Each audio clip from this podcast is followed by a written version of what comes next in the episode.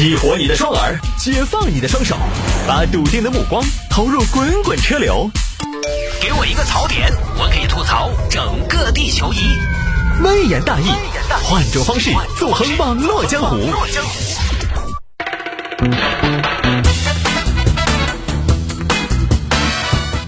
好了，欢迎各位来到今天的微言大义，要继续跟您分享网络上一些热门的、有意思的小新闻。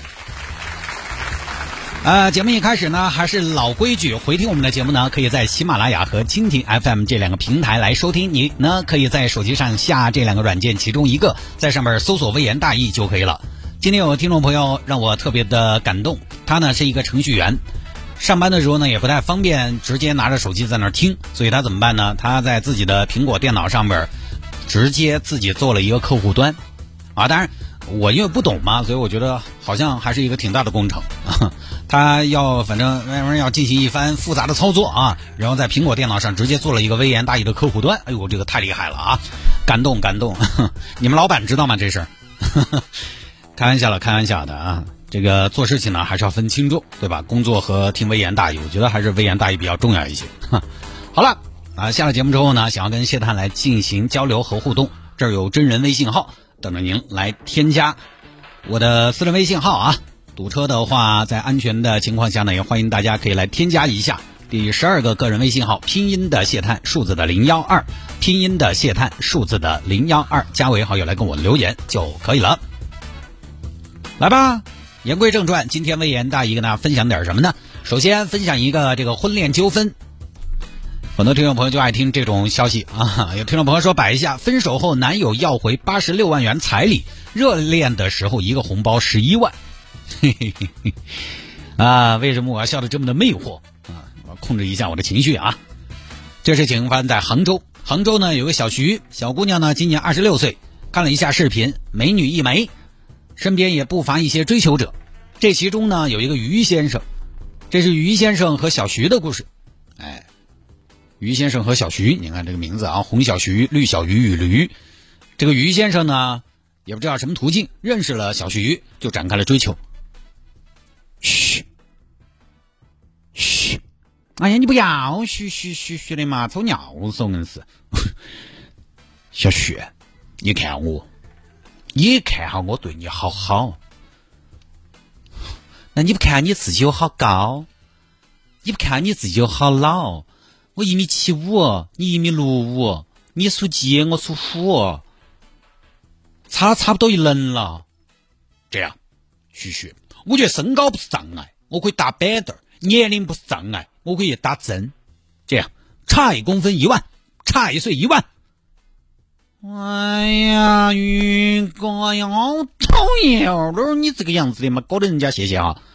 好，这位于先生呢也没什么别的办法，觉得自己呢是我们从外表、身高、年龄来配对方。小徐呢好像是有点配不上，就是直接给钱。嘘嘘嘘。今天是五二零，我听说今天微信红包不止两百，好像可以发五百二，哦，好像是嘞，于哥。哎呀，还是超额了，只有转账了，呃，发过去啊啊，五千二，谢谢于哥。哎，说什么呢？那就给钱，遇到节假日给钱，任何机会都给钱。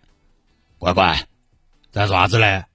我在外面跟闺蜜喝奶茶，milk tea，喝奶茶，自己花钱吗？我勒个天，不行！我的女人，奶茶必须是我买的，来收钱，拿去买十杯。啊，宇哥，五千二，那得买十杯什么奶茶？喊他们在奶茶头镶点钻，听到没有？呃，乖乖，不好意思，我刚刚应酬完，没带钥匙，帮我开门嘛。哼。你也晓得回来嗦。哎呀，乖乖，为了工作嘛。这样，乖乖，我给你开门费，你收一下啊。开门费，你把我当开门大姐嗦。我发了，乖乖收一下。哇，一万，怎么样？我的漂亮开门大姐。哎呀，你好烦哦。来嘛，来嘛，来嘛，上来嘛，给你开门了。哎，等一下，我要你穿那套衣服来给我开门。哪套哦？大力水手那一套。讨厌的是。反正就各种各样的机会发钱发红包，而且金额很大后来呢，最大的一笔十一万。亲爱的，啥子意思哦？我卡上你给我转十一万是啥子哦？给你的呀。你给我十一万，亲爱的，我有点没搞懂啥子意思。你这个十一万是不是转错了哦？十一万货款吗？哎，什么货款？就是给你的啊！我的生意有十一万的货款吗？都是啊，都是七位数起。那我想问一下，为啥子是十一万呢？一心一意呀，一心一意，那你给我转一亿嘛？反正就这么作啊。去年好像呢，又给小徐买了一台车。乖乖，你不要开你那个私有了，配不上你。啊，我我觉得代步挺好的呀。切，没得钱才这么说，哪个不是代步？那开保时捷的不是代步嗦，开法拉利的哪个又不是代步嘛？都是代步。等人家买来不是代步，是跑路。没得钱才那么说。这样子，乖乖。我不允许你以后开私有，可是我的私有陪了我七年，买个宝马。你现在是我的女人，我这样子宝马五系，你买个五二五。可是我觉得我现在还没到那一步，你没到，我到了噻，我到了就行噻。女人的上限是由她身边的男人决定的。哈哈哈哈！买，花了我看四十万买了个宝马，看图片是五系，啊，所以大家也知道我那个车怎么来的了吧？人家送的，啊，说人家就说自己。好，车也买了。后来于先生呢，还让小徐把工作辞了。亲爱的，不要工作了嘛？啊，把工作辞了嘛？你说你电台主持一位几千块钱，最近还要打折，我给你发个红包就出来了。但是我要有自己的事业，要要啥事业？我就是你的事业。辞了，给你王总说一声不做了。你们那个王总还没我有钱，也是个打烂仗的一天。跟到我就只需要耍，工作给我吃了耍，拿成耍回来耍。你那么凶干嘛？我吃了你养我，我养你，我，切，肯定我养你噻！啊，就这么一个态势啊。本来各方面呢都挺好的，结果去年十月分手了。分手了之后呢，这边于先生呢就要把东西要回来了。要点脸行不行？哎，谁谁要不要脸？要点脸，你要点脸行不行？你送给我的，啥送给你的？这个彩礼，结婚为目的的，你不结婚了，分手了，当然要还给我。什么彩礼？你根本没有没有跟我说过要结婚啊！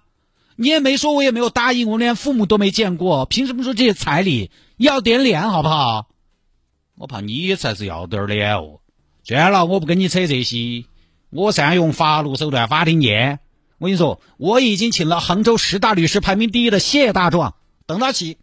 好，之后呢，法院就判了，判这个小徐女方返还于先生八十万。也就是说呢，认定这个于先生给小徐的红包这些是彩礼，而不是恋爱中的赠与。大概呢就这么一个事情。现在媒体也采访了两位，但是呢，小徐现在很愿意表达，呃，因为他在这个官司当中输了嘛。而于先生这边，我跟你没得啥子好说的，我相信法律，也理解我赢了，我跟你说那么多干嘛，对吧？而且这个经济实力来说呢，不说有头有脸，肯定这个。这个于先生呢，也还是很在意面子的人，不接受采访，没什么好说的，就这么个情况。所以呢，今天我们把这个事情呢，我只能根据小徐这边单方面的说法来还原。呃，法院为什么做出这种判决，肯定有他道理。其实有些细节，于先生不愿意说啊，法院也没有披露，我们就也还真的不清楚。但就紧着这个事情呢，我们大家比较清楚的一点是。彩礼这个东西呢，没结婚要退。什么是彩礼？就是我们要结婚才给彩礼，以结婚为目的的才是彩礼。彩礼呢，一般啊，有律师说是比较真的、跟的，一次性支付。但是于先生给小徐这边其实有很多红包是散给的，虽然金额大，但是是散给。那天我们在跟一个同事讨论这个事情的时候呢，我们同事就说：“但是这种只要说明了，比如说是什么这个呃节假日啊、节庆啊、纪念日啊这种的赠与啊，说是因为这么一个日子给你发的红包，不管金额多大都得都不用退吧？但其实好像不是，好像金额大了不得行。哎，虽然虽然于先生给小徐这边有很多是散给的红包，因为其实，在小徐。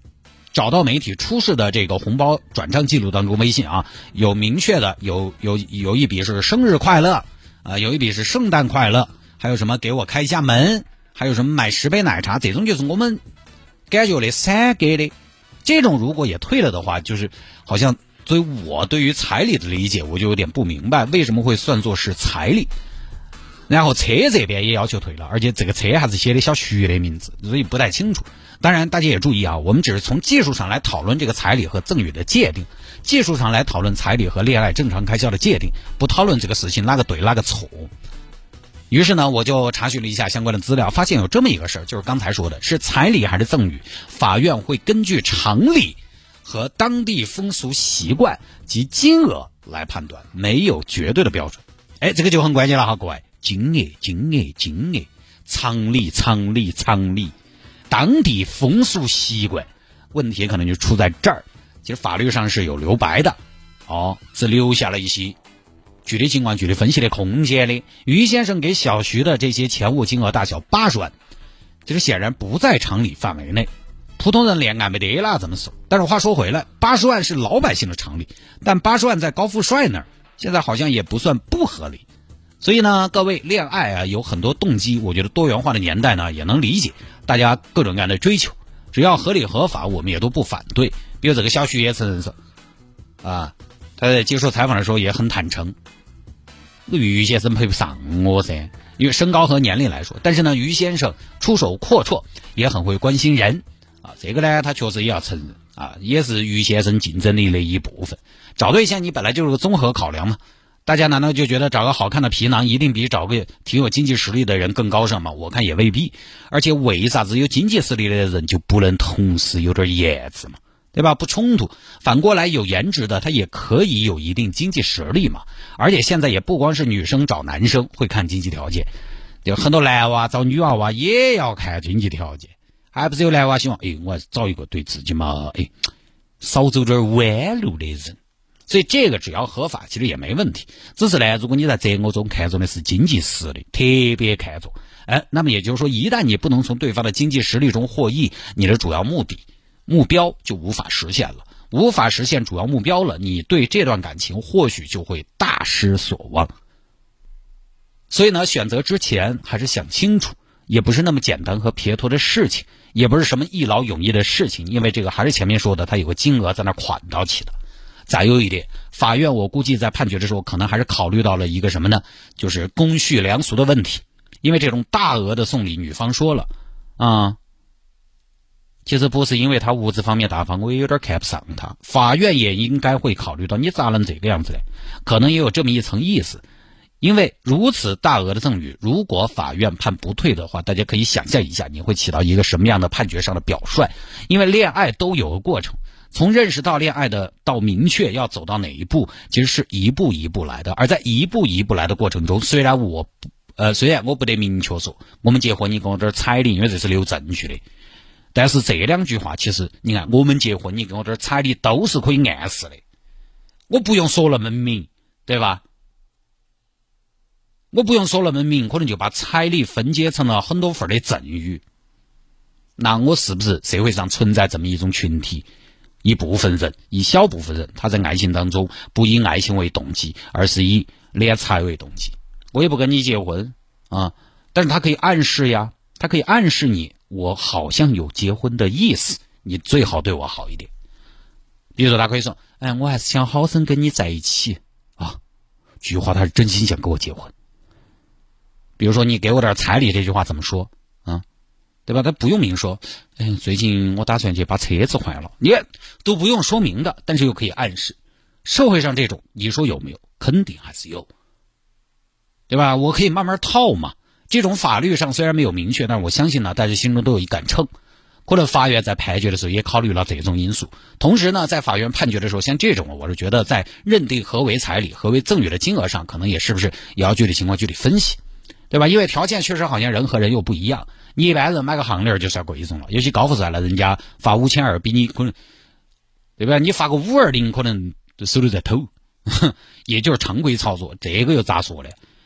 那有些小姑娘跟有钱孩子谈恋爱了，收点礼物还还回去，这个也算彩礼嘛？所以我们普通小伙子追个女娃啊，攒了半年送了个包，要不回来，这个也算赠与嘛，对吧？当然我不会去要，但是我作为一个不太懂的人，我就是提出这么一个问题，因为细节我们确实通过一个简单的视频看不出来。反正各位男娃娃也是，以后对于那种你吃不准的、没得谱的感情啊，要么你就不要送贵重的东西，要么你送了就不要要回来，想清楚。当然，这个事情换成我是男方，如果是一个经济实力挺好的男士，我喜欢一个女生，而这个女的如果只是喜欢我的钱，我觉得我能感受得到。当我感受得到之后，一旦我感受得到，我根本就不得去，就这么简单。那么两个人耍朋友，我觉得，呃，只是喜欢钱。或者物质带来的这种东西，我觉得也没什么意思。我觉得在一起都没得意思。